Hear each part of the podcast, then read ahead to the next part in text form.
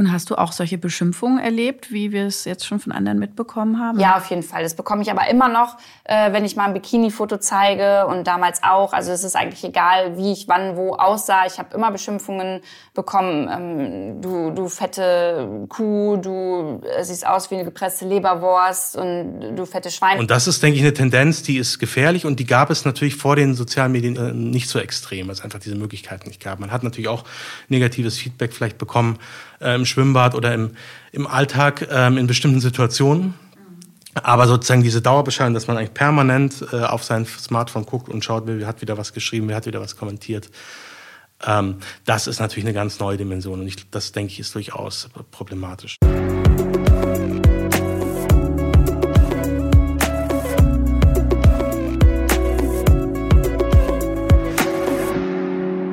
Herzlich willkommen bei Ist das noch gesund? Der Podcast der Techniker. Heute wieder in der Version für alle, die es eilig haben. Ich bin Dr. Jael Adler und in der nächsten Viertelstunde bekommt ihr von mir eine Wissensinfusion über Bodyshaming. Also über Beleidigungen und Hasskommentare über die Körper anderer Menschen, die Wildfremde im Internet in sozialen Medien absondern und damit richtig Schaden anrichten. Was ist da los? Woher kommt das? Und was kann man dagegen tun? Darüber habe ich mit der Influencerin Luisa Dellert gesprochen, die diesen sonderbaren Körperhass am eigenen Leib erlebt hat. Bei der Einordnung geholfen hat uns der Medizinsoziologe Dr. Friedrich Schorb. Er leitet an der Uni Bremen das Netzwerk Fett Studies, also Fettstudien. Wir sind richtig tief eingestiegen in das Problem und wenn ihr das volle Gespräch hören wollt, das findet ihr genau da, wo ihr auch diese Folge hört, in der Podcast-App eurer Wahl.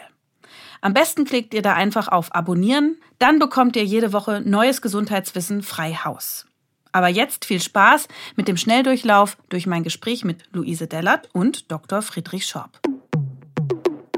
Luisa, du bist eine ganz äh, aparte, junge, sportliche Frau. Ähm, bist jetzt 29. Wann hast du angefangen, auf Insta unterwegs zu sein? Ja, das war jetzt vor ungefähr fünf Jahren, dass ich mich da angemeldet habe, weil ich mich damals zu dick gefühlt habe. Ich war es nicht, aber ich habe mich so gefühlt und dachte, auf Instagram bekomme ich die richtige Motivation, um vielleicht abzunehmen. Habe die ganzen schönen Bilder gesehen und äh, viele Sportvideos mir angeschaut. Und ja, das war so der Weg für mich in äh, dieses Fitnessthema und äh, dahin, dass ich dann probiert habe, wirklich viel abzunehmen und durchtrainiert zu sein. Wie viel hast du denn abgenommen? Mm, ich habe zum Schluss nur noch 46 Kilo gewogen und am Anfang waren es, glaube ich, so 55, die ich gewogen habe. Bei welcher Körpergröße? 1,63. Und wie viel wiegst du jetzt? Äh, jetzt weiß ich es ehrlicherweise gar nicht mehr, weil ich habe keine Waage, ich wiege mich nicht mehr. Ich, ich fühle mich wohl, so wie ich äh, gerade bin und fühle mich nicht schwach und bin vital. Also von daher bin ich der Meinung, dass ich jetzt auf jeden Fall das richtige Körpergewicht habe, um gut durch den Tag zu kommen. Das hört sich auf jeden Fall jetzt sehr gesund an. Wieso ähm, motiviert einen das so, wenn man Bilder von anderen Menschen, die vielleicht auch gefotoshoppt sind oder durch Filter gelaufen sind, ne, dass man denkt, das ist etwas, was ich auch für mich will? Also was hat dich dazu motiviert? Naja, bei mir war es am Anfang meine Unsicherheit. Ich brauchte damals ganz viel Aufmerksamkeit und äh, war selbst gar nicht so selbstbewusst. Und ähm, da war dieses immer auf Instagram mehr Likes bekommen und mehr Kommentare für Fotos, die schön aussehen, halt so, ein, ja, so eine kleine Droge schon, dass ich damit dann irgendwann gar nicht mehr aufhören konnte. Und das war irgendwie ein schönes Gefühl von fremden Menschen, äh, Anerkennung zu bekommen. Ist das wie eine Sucht? Ja, das war auf jeden Fall eine Sucht für mich.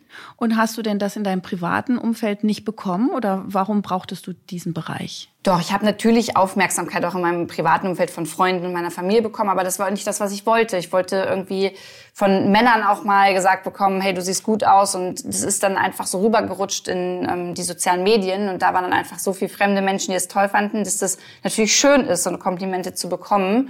Und ähm, deswegen habe ich mich dann mehr auf das Online-Leben konzentriert als auf meine Freunde, meine Familie im Offline-Leben. Und hast du auch solche Beschimpfungen erlebt, wie wir es jetzt schon von anderen mitbekommen haben? Ja, auf jeden Fall. Das bekomme ich aber immer noch, äh, wenn ich mal ein Bikini-Foto zeige und damals auch. Also es ist eigentlich egal, wie ich wann wo aussah. Ich habe immer Beschimpfungen bekommen. Ähm, du, du fette Kuh, du äh, siehst aus wie eine gepresste Leberwurst und du fette Schwein. Also all sowas habe ich immer ganz oft bekommen und ähm, steht auch jetzt immer noch unter meinen äh, Bildern. Also ich habe das auch nicht gelöscht, sondern lässt das da stehen, äh, damit andere sehen, hey, okay, der geht geht's auch so und ähm, die probiert da auch drüber zu stehen. Natürlich ist es im ersten Moment immer ein bisschen schwierig und unschön, sowas zu lesen, aber man muss sich immer vor Augen halten, dass Internet ist leider anonym und ähm, da kann man schnell mal einen Kommentar raushauen und da muss man dann einfach drüber stehen oder versuchen drüber zu stehen. Nur wenn man sich ja so freut über nette Komplimente, über schöne Kommentare, Bewunderungen, dann tun einem ja solche Äußerungen gerade erst recht weh. Genau, ne? weil, das man das ja alles wenigen, ernst nimmt. Ja, genau, weil das immer die wenigen Kommentare sind, die, die man natürlich nicht jeden Tag liest, sondern die dann einmal so reinprallen. Aber dann redet man halt mit Freunden drüber oder ja, schickt das mal seiner Family und dann sagen die, hey Lu, ganz ehrlich, das ist ein Kommentar unter Tausenden, äh, der jetzt irgendwie negativ war. Und äh, dann realisiert man das auch und dann ähm, kann man das, glaube ich, ganz gut ins Verhältnis setzen. Und was glaubst du, warum haben Menschen sowas nötig, anderen weh zu tun und andere so zu verletzen? Ich glaube, dass einem persönlich das vielleicht so eine Art Macht gibt in dem Moment, so eine anonyme Macht, die man im Internet hat, die man vielleicht im Offline-Leben nicht hat ähm, wo man einfach auch schneller Menschen beleidigen kann. Ich glaube, für viele ist es einfach so eine Art, weiß ich nicht, Genugtuung, dann irgendwie böse zu werden, weil sie vielleicht selbst irgendwie ähm, ihren Frust kompensieren wollen und das dann im Internet tun. Ich, ich habe dafür keine, äh, ich glaube, ich weiß gar nicht, ob es eine richtige oder falsche Antwort gibt, sondern das vielleicht bei jedem auch unterschiedlich ist, keine Ahnung, aber ich kann mir vorstellen, dass es daran liegt. Also man könnte meinen, aus diesen Beleidigungen spricht so eine Art Ekel. Ist das Ekel oder ist es einfach nur Fiesheit? Also was ist das, was da aus den Menschen rauskommt? Ich glaube schon, dass an diesem Ekel was dran ist. Also das ist ja auch nichts, was man Menschen jetzt per se vorwerfen kann. Das ist ja auch ein Stück weit äh, sozialisiert vielleicht. Also sozusagen, wir kriegen das ja auch ein Stück weit antrainiert, vielleicht auch in der Familie dass man gesagt wird, das sieht eklig aus oder du siehst nicht gut aus oder so findest du nie einen Mann und sowas. Äh, dass wir das auch vielleicht, das setzt sich dann möglicherweise in der Schule fort. Wir haben sozusagen immer diese, wir, wir haben, wir kennen diese Frauenzeitschriften, oh Gott, äh, Cellulite-Alarm, oh Gott, Fettalarm, ne, ähm, wo dann draufgehalten wird, und so kriegen wir das antrainiert und insofern äh, ist es vielleicht auch, wenn man diesen Ekel hat, erstmal nichts, wo man sagen muss, okay, ich bin jetzt ein ganz schlechter Mensch. Was man, glaube ich, äh, dann aber tun sollte, ist darüber zu reflektieren ja, und zu sagen, okay, ich habe das und das kommt irgendwo her, aber ich lebe das jetzt nicht auch noch aus, sondern ich versuche mal rauszufinden, woher kommt das und wie kann ich damit umgehen. Friedrich, ist das nicht so, dass jeder Mensch an sich irgendwelche äh, Makel findet? Oder äh, gibt es auch Menschen, die überhaupt völlig unkritisch sind mit sich und einfach ganz andere Themen haben, als zu gucken, ist mein Bein zu lang, mein, mein Ohr zu groß? Alle Menschen kämpfen irgendwie mit Selbstzweifeln und das ist auch völlig normal. Äh, ich denke halt, dass diese Konzentration auf den Körper, das denke ich auch in der Pubertät, kann man dann irgendwie sagen, das gehört zur Entwicklung. Aber wenn sich das gar nicht mehr abstellt und wenn man so um den eigenen Körper die ganze Zeit kreist im Erwachsenenalter, dann denke ich, ist das schon schon bedenklich und problematisch. Also, dass das mal vorkommt, dass man sich mal nicht gefällt, dass man einzelne Facetten, das hat, glaube ich, jeder, äh, wie man in bestimmten Situationen reagiert oder einzelne Facetten an sich nicht mag oder daran vielleicht auch versucht zu arbeiten, manchmal es auch akzeptieren muss. Ich glaube, das ist völlig normal, aber dass man so stark, äh, dass manche Menschen so stark um den, um ihren eigenen Körper kreisen und damit äh, sozusagen permanent darüber nachdenken, dass irgendwas an ihrem Körper nicht stimmt, das glaube ich schon, ist, ist, ein, ist äh, durchaus bedenklich und nimmt auch sicher zu und auch nicht nur bei Frauen, sondern schon auch bei Männern. Da gibt es ja auch eine richtige Diagnose, die Dysmorphophobie, die eingebildete Hässlichkeit oder die Angst vorm Hässlichsein, die gerade auch schöne Menschen durchaus erst recht betrifft. Ähm, ab wann würdest du sagen, ist äh, dieses Thema Body Shaming, sich mit dem Körper beschäftigen, krankhaft? Ich denke, es wird dann krankhaft, wenn es einem nicht mehr möglich ist, seinen Alltag irgendwie zu gestalten. Damit meine ich jetzt nicht nur beruflich, sondern auch seine sozialen Beziehungen zu pflegen, ähm, Freundschafts-, Intimbeziehungen, beides. Ähm, einfach, wenn es einen so stark einschränkt, dass man zum Beispiel nicht mehr rausgehen möchte, dass man nicht mehr gesehen werden möchte, dass man nicht mehr, ja, nicht mehr am Alltag eben in der Form teilhaben kann, wie man es eigentlich gerne möchte, dann denke ich, wird es äh, irgendwann krankhaft. So hat es ja Luisa auch geschildert, dass es diese Phase gab. Und warum setzen sich junge Menschen äh, dem aus? Ja, ich glaube, das ist schon nachvollziehbar, dass man Selbstbestätigung möchte. Es ist natürlich, und das gab es natürlich früher schon genauso, da gab es auch, also ich denke jetzt auch wieder an die Schulzeit, so die Pubertät, gab es natürlich irgendwie die Klassenschönheit oder auch bei den Jungs gab es jemand, auf den die meisten Mädchen standen.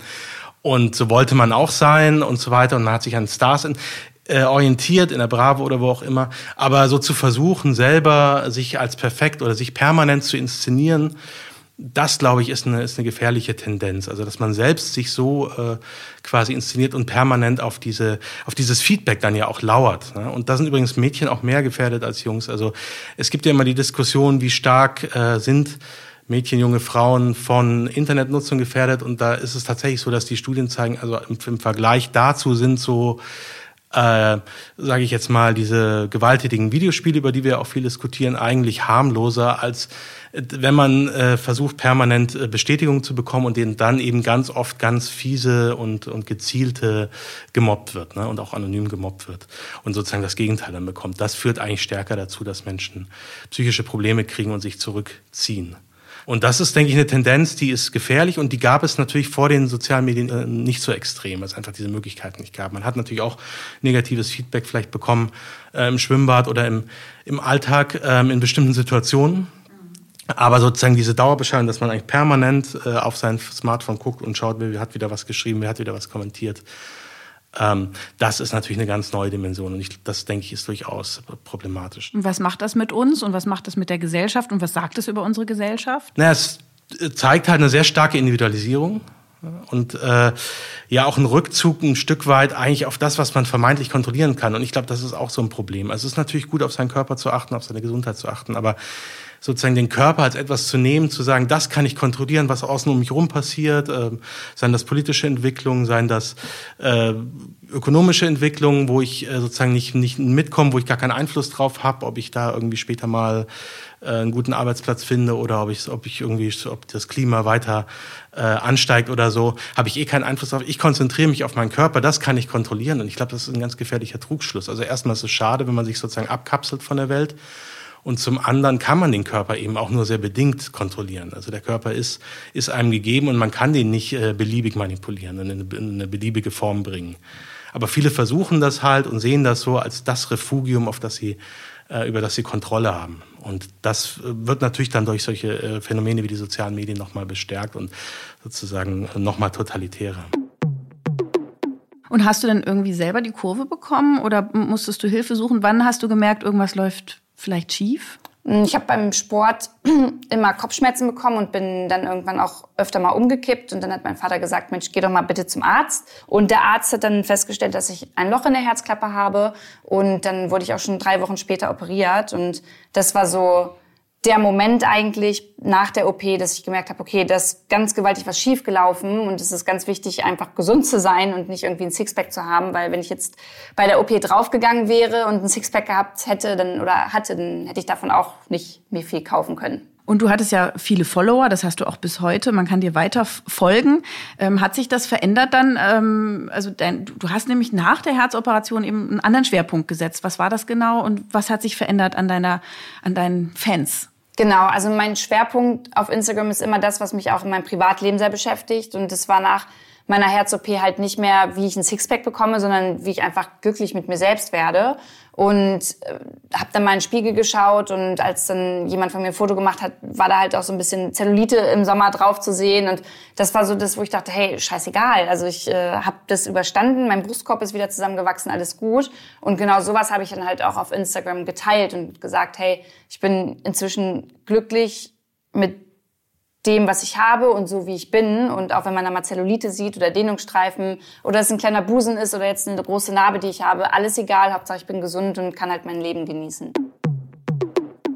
Jetzt müssten wir auch ein bisschen weg von den digitalen Medien. Es ist ja so, dass menschliche Erfahrungen, Luisa, du hast es ja auch erzählt, das sind, was einen irgendwie wirklich glücklich macht und was einem auch ein gutes Feedback gibt. Also, dass man sich schön fühlt, weil ein echter Mensch einen umarmt oder schätzt oder liebt oder mit einem einfach ist und sich austauscht. Eigentlich ist doch das das, was ähm, die größte Bedeutung auch für das gute Körpergefühl hat. Ja, das ist eine, also das ist ja was, was aber heutzutage immer mehr verloren geht durch die sozialen Medien halt und was man sich dann immer wieder vor Augen führen muss ähm, um sich zu sagen, hey, okay, ich baue jetzt mal eine Online-Pause und gehe mal zurück ins Offline-Leben und schätze da die ähm, Freunde und Menschen um mich herum und ähm, gebe denen auch mal ein Kompliment oder nehme die auch mal an die Hand oder umarme die mal. Also all sowas. Es muss ja nicht immer der Lebenspartner oder die Partnerin sein, sondern schon Freunde. Also dass man einfach zu denen wieder so ein, so ein Körpergefühl auch aufbaut, ähm, was man über WhatsApp oder Instagram oder E-Mails natürlich nicht hat. Und ich glaube, da, das muss man sich einfach immer vor Augen halten Äh, da ist aber jeder so ein bisschen selbst für sich verantwortlich, dass man das dann auch immer noch mal so umsetzt. Ja, es sollte generell nicht immer die Rolle spielen, was der perfekte Körper ist. Es gibt natürlich äh, ein Business und das ist zum Beispiel das Model-Business. Da spielt es eine Rolle, aber wir reden halt die ganze Zeit über den perfekten Körper und ich könnte heute immer noch nicht sagen, wer, also wer ist jetzt wirklich definiert? Im Moment sind es die Medien, die einerseits den perfekten Körper definieren, aber dann sind es ja auch wir, die selbst ein Bild davon haben, wie vielleicht ein perfekter Körper für uns aussehen sollte, obwohl es die Medien uns vorgeben. Und ich finde, das das ist ein sehr schwieriges Thema und ich glaube, da muss man mehr aufbrechen und die Menschen einfach drüber nachdenken lassen und in diesen Raum geben, einen perfekten Körper für sich auszumalen, so wie sie es gerne halt hätten. Als du diese sehr dünne Phase hattest, gab es da auch sowas wie Skinny-Shaming eigentlich? Also gab es da nicht auch Kommentare in Richtung sowas wie Klappergestell oder so? Mhm. Nee, das war wirklich, äh, nee, würde ich auch nicht sagen, vielleicht ein, zwei, aber also es war wirklich krasser Zuspruch mhm. da und äh, je dünner ich geworden bin, umso mehr Leute haben meine Bilder geliked und sind mir gefolgt und umso erfolgreicher bin ich ehrlicherweise geworden. Heute würde ich sagen, ist es eher andersrum, wenn ich mal ein Vorher-Nachher-Foto poste, dass die Leute sagen, mhm. boah, du warst damals viel zu dünn und äh, mhm. Klappergerüst, wie du schon sagst. Aber auch da sage ich heute, hey, man muss da auch aufpassen, weil es gibt ja auch Frauen, die sind von Natur aus einfach so dünn und für die ist es dann ja. genau in eine andere Richtung halt auch so ein ähm, Bodyshaming-Thema, wenn man halt sagt, boah, wie dünn bist du denn und äh, mhm. nimm doch mal zu und die können es vielleicht gar nicht. Mhm. Ja, finde ich einen interessanten Punkt, weil ich auch die Beobachtung gemacht habe, dass das sind jetzt so zwei Lager und dann kommt eben so, naja, aber die bei Heidi sind sozusagen die Klappergestelle und wir sind echte Frauen und so. Also es gibt das natürlich auch. Ja, ne? auf jeden Fall, total. Und weil du gerade auch echte Frau gesagt hast, wer definiert denn überhaupt, ja. was eine echte Frau oder ein echter Mensch generell ist? Also woran, woran macht man das aus? Ich glaube, das muss einfach jeder für sich selbst entscheiden, weil jeder da eine ganz andere Wahrnehmung über das Thema Körperbild und Schönheit halt hat und deswegen ja, finde ich das auch schwierig, wenn sowas dann in den Medien steht oder gesagt wird, man ist eine echte Frau, wenn man curvy ist oder man ist eine echte Frau, wenn man dünn ist. Wer legt die Schönheitsideale fest und wer hält sich überhaupt dran und muss man sich dran halten? Und ist, sind das alles Modeerscheinungen? Du bist ja als Soziologe ja auch wahrscheinlich, hast einen Überblick über die Geschichte. Grundsätzlich ist natürlich so, dass eigentlich gesellschaftlich immer das als attraktiv gilt, was schwer zu erreichen ist also was sozusagen sich nur eine Minderheit auch leisten kann. Aber äh, was dann sozusagen als attraktiv gilt, äh, insbesondere bei den Frauen, das ist eben höchst unterschiedlich und es gibt durchaus auch afrikanische Kulturen heute in der Gegenwart, in denen das eben dann eher der füllige Körper ist und wo sie sich auch richtig quälen und regelrecht gemästet werden, um eben diesen fülligen Körper dann auch zu erreichen. Also wo dann die Frauen, denen es aus genetischen Gründen schwerfällt, Gewicht zuzulegen, eigentlich diejenigen sind, die, die darunter zu leiden haben. Also das glatte Gegenteil von dem, was wir in unserer Gesellschaft überwiegend haben. Und in unserer Gesellschaft dagegen ist natürlich so, dass es leichter ist, sage ich mal, äh, Gewicht zuzulegen, als äh, sich dünn zu halten. Also die unsere Umwelt, was man so im Fachjargon auch adipogene Umwelt nennt. Äh, also fettmachende Umwelt. Fettmachende Umwelt, wenn man so will, genau. Ist eben so angelegt, dass äh, wir, naja, wir müssen in der Regel nicht körperlich arbeiten, wir, äh, die Bewegung im Alltag ist eher was, was sozusagen noch oben drauf kommt zu allen Pflichten, zu der Arbeit und zu allen familiären Pflichten, dass wir sozusagen noch extra organisieren müssen, dass wir Zeit haben, ins Fitnessstudio zu gehen, also zu joggen. Es ist natürlich auch eine Geldfrage. Ähm, natürlich das Thema Ernährung kommt auch noch dazu. Äh, kalorienreiche Ernährung ist billiger, deut deutlich billiger. Und ähm, all das führt dazu eben, dass eigentlich das eher so zum Privileg wird, äh, dünn zu sein und dass das dann auch das vorherrschende Schönheitsideal in unserer Gesellschaft ist. Wir äh, in Deutschland, die Bevölkerungsmehrheit hat einen BMI, der ist im Bereich über 25. Also BMI, Body Mass, Body Mass Index, Index genau. und zwar Kilogramm durch Meter hoch zwei, kann man genau. sich selber ausrechnen. Mhm. Genau, also dieser, dieses relative Körpergewicht über 25 ist eigentlich das Körpergewicht mit der höchsten Lebenserwartung ähm, zwischen 25 und 30. Natürlich gibt es aber auch äh, im, im hohen BMI-Bereich dann schon gesundheitliche Probleme.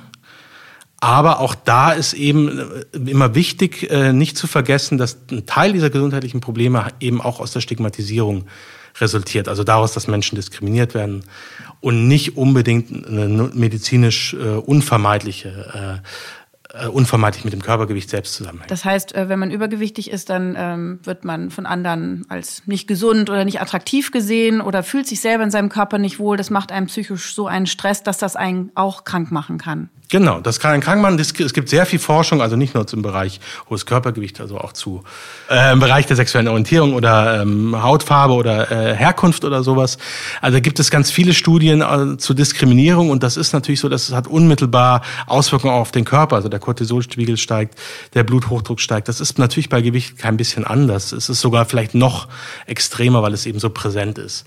Und das äh, macht eben krank. Und auch die Tatsache, dass viele äh, Menschen mit hohem Körpergewicht äh, nicht gerne zum Arzt gehen, weil sie eben die Erfahrung gemacht haben, dass sie nicht wirklich äh, vernünftig untersucht werden, dass ihnen gesagt wird, nehmen Sie erst mal 20 Kilo ab und kommen Sie dann wieder, dann werden die Beschwerden schon weg sein. und das führt eben dazu, dass viele dann Vorsorgeuntersuchungen nicht wahrnehmen oder eben bei, wenn Symptome auftreten, das so, so lange wie möglich rauszögern, den Arztbesuch was natürlich dann auch negative gesundheitliche Konsequenzen hat. Luisa hat uns ja gezeigt, es gibt einen neuen Trend, Body Positivity. Ja, man sieht es auch in der Werbung teilweise, dass die Models eben nicht mehr dürr sind, dass die üppige Unterhosenmodels auswählen oder Seifenwerbung mit normalen Frauen, mit kurvigen Frauen. Ist das nicht auch vielleicht ein bisschen gefährlich, dass man jetzt sagt, ach, Übergewicht ist doch schön und bleiben wir doch mal lieber alle so, weil wir uns ja selber alle lieb haben sollen und annehmen sollen? Ist da nicht auch ein Gesundheitsrisiko verbunden mit? Nee, ich denke eher im Gegenteil. Also wenn man Körpervielfalt akzeptiert, ist das unbedingt gesundheitsförderlich. Also den Menschen das Gefühl zu geben, sie äh, sollen sich in ihrem Körper wohlfühlen oder sie sind in, in ihrem Körper willkommen und dann eben Gesundheitsförderung so zu betreiben, dass man sagt, Bewegung äh, ist, macht Spaß, kann man, das geht nicht darum, dass man dabei abnimmt, der eine oder die andere tut's vielleicht, andere nicht, sondern es geht darum, Spaß an der Bewegung zu haben, ähm, einfach sich auszupowern, beim Essen genauso. Nicht äh, weniger Kalorien zu konsumieren, sondern vielleicht mal was Neues auszuprobieren, sich ausgewogen zu ernähren, äh, mit Essen nicht negative Gefühle zu kompensieren. Ähm, und auch überhaupt mal wieder so ein Hungersättigungsgefühl zu bekommen, um eben nicht äh, sozusagen von den in so eine Dauerdiät abzurutschen, die ja häufig dann auch noch zu einem stärkeren Gewichtszunahme führt, weil man eben in diesen Jojo-Effekt kommt. Ähm, also all das ist, denke ich, absolut gesundheitsförderlich. Und was ich so bedauerlich und problematisch finde, ist, dass gerade wenn dicke Menschen auch, die sehr aktiv sind, die sich auch sehr in, in den Mittelpunkt stellen, also die sich auch sehr stark wiederum in den sozialen Medien äh, präsent sind, äh, auch häufig auch Models oder so, wie zum Beispiel Anna O'Brien, wenn die sich körperlich betätigen oder wenn die beim Sport äh, gezeigt werden, dass es dann ganz besonders viele negative Kommentare gibt, also nach dem Motto, ich will das Fett jetzt nicht auch noch in Bewegung sehen. Ähm, dabei ist ja das gerade, was wir eigentlich von dicken Menschen theoretisch verlangen. Ne? Wir wollen, dass sie sich Sport machen. Wir unterstellen ihnen, sie würden sich nicht bewegen und seien deswegen so dick. Wenn sie sich aber bewegen, gerade in der Öffentlichkeit, bekommen sie extrem viel negatives Feedback. Also nach dem Motto, weil man das nicht sehen möchte, weil es dann so präsent wird. Ähm, oder weil es halt auch einfach nicht ins Bild passt und dann irgendwie das so, die Leute so verunsichert, dass die dicke Person sich jetzt nicht versteckt irgendwo äh, und schamhaft irgendwas äh, in sich reinstopft, sondern sich präsentiert und sich auch äh, sportlich präsentiert, das, das äh, irritiert die Leute so stark, dass sie dann noch aggressiver reagieren. Was ist denn mit unseren Hörern, wenn die jetzt da sitzen und sagen, ach, meine Oberschenkel sind aber trotzdem zu fett, egal was die da jetzt reden und ich mag nicht im Bikini an den Strand. Was können die denn tun? Also ich glaube nicht, dass man sich jetzt irgendwie zwingen sollte, sich gut zu finden, schön zu finden. Das funktioniert, glaube ich, nicht. Also muss eher gucken, was habe ich für positive Eigenschaften, was mag ich an mir. Das muss ja auch nicht immer nur der Körper sein. Und was ist mir wichtig? Wofür setze ich mich ein? Ne, was ist mir, ist, ob das jetzt äh, politisch ist, ob das gesellschaftlich ist, ob das im Privaten ist, ob das mit Freunden ist, also oder ob das Hobbys sind. Ne? Was ist mir wichtig? Wo habe ich Spaß dran? Äh, das, darum geht es mir. Mein Körper ist, natürlich ist der Körper wichtig und soll auch gepflegt werden, aber ein Stück weit ist er eben auch ein Werkzeug und man kann ihn eben nicht so modellieren, wie er, äh, man muss ihn halt auch erstmal so man, mit dem arbeiten, was man hat. Und ähm, da ist es wichtig, dass man, glaube ich, ein bisschen davon wegkommt, zu sagen, okay, ich muss mich jetzt unbedingt schön finden, das kann auch wieder eine Überforderung sein. So nach dem Motto, ich habe es nicht geschafft abzunehmen, einmal versagt, jetzt schaffe ich es nicht, mich schön zu finden, zweimal versagt, sondern dass man wirklich sagt, okay, äh, das ist jetzt, das ist jetzt gerade vielleicht nicht das Ziel, sondern das Ziel ist, ich gucke einfach nicht den ganzen Tag ins Spiegel, sondern ich konzentriere mich auf das, was mir wichtig ist, was mir Spaß macht. Und den Körper, den ich, äh, den ich eben habe, den nutze ich dafür, so gut es geht. Als Ärztin ähm, finde ich es auch immer nochmal äh, wichtig zu betonen, ein gesunder Körper oder ein Körper, der funktioniert, der uns durchs Leben trägt, ist ja auch etwas da darf man dankbar sein, da darf man sich freuen. Ähm, klar darf man dem Körper auch helfen, auch gesund zu bleiben. Und es gibt ja auch manchmal Krankheiten, die kommen, aber wir sind noch da, wir leben, wir können unser Leben gestalten. Und dann ist das ja eigentlich ein viel höherer Wert. Und dann kann man auch vielleicht über diesen Weg seinen Körper irgendwie besser annehmen. Ja, ich glaube, das ist so eine Sache, die macht man sich zu wenig bewusst und manchmal braucht es dann halt so eine Situation im Leben leider, damit man sich erst daran, also ja, das noch mal sich daran erinnert oder das nochmal hervorholt. Also ich wünsche jetzt natürlich niemanden, dass äh, jeder jetzt eine Herz-OP machen muss oder dass im Umkreis der Familie jemand verstirbt, aber oft sind es halt diese Dinge, diese Situationen, die einen daran dann erinnern lassen, okay, hey, äh, mein Leben ist echt wertvoll, weil ich bin noch hier und äh, ich kann das gerade alles miterleben und machen. Und da ist mir eigentlich egal, ob ich einen großen Busen, einen kleinen Busen oder eine große Nase oder eine kleine Nase habe. Also, liebe Zuhörerinnen und Zuhörer, kümmert euch um eure Körper, habt sie lieb, pflegt sie und habt Spaß mit ihnen. Und wenn euch dieser kleine Einblick neugierig gemacht hat, dann gönnt euch doch mein vollständiges Gespräch mit Luisa Dellert und Dr. Friedrich Schorb. Ich bin Dr. Jael Adler und ich sage danke fürs Zuhören und bis bald hier bei Ist das noch gesund?